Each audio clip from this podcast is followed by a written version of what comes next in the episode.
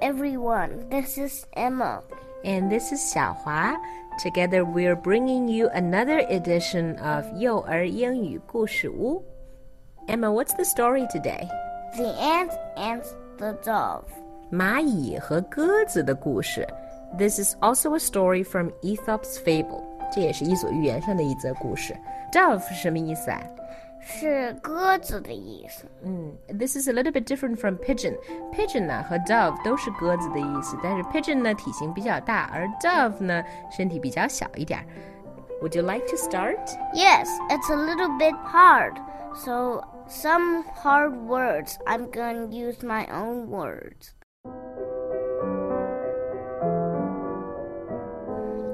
An ant went to the bank of a river to drink some water because it's very, very thirsty.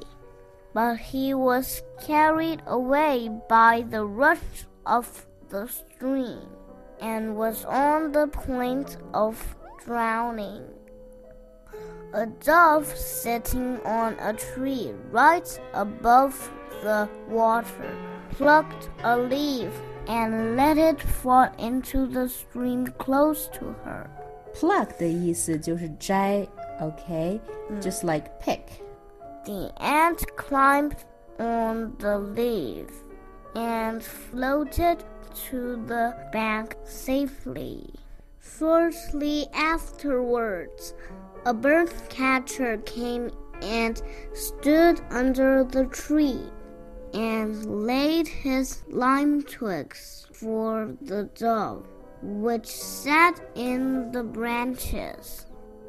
The ant saw what he was trying to do and stung him in the foot.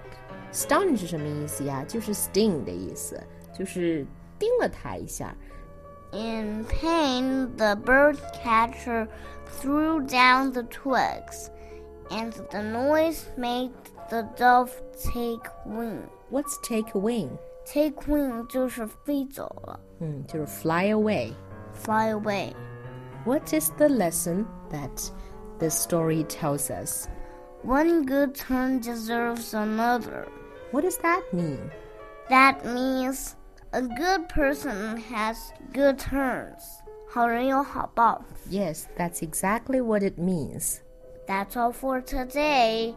Goodbye. Goodbye.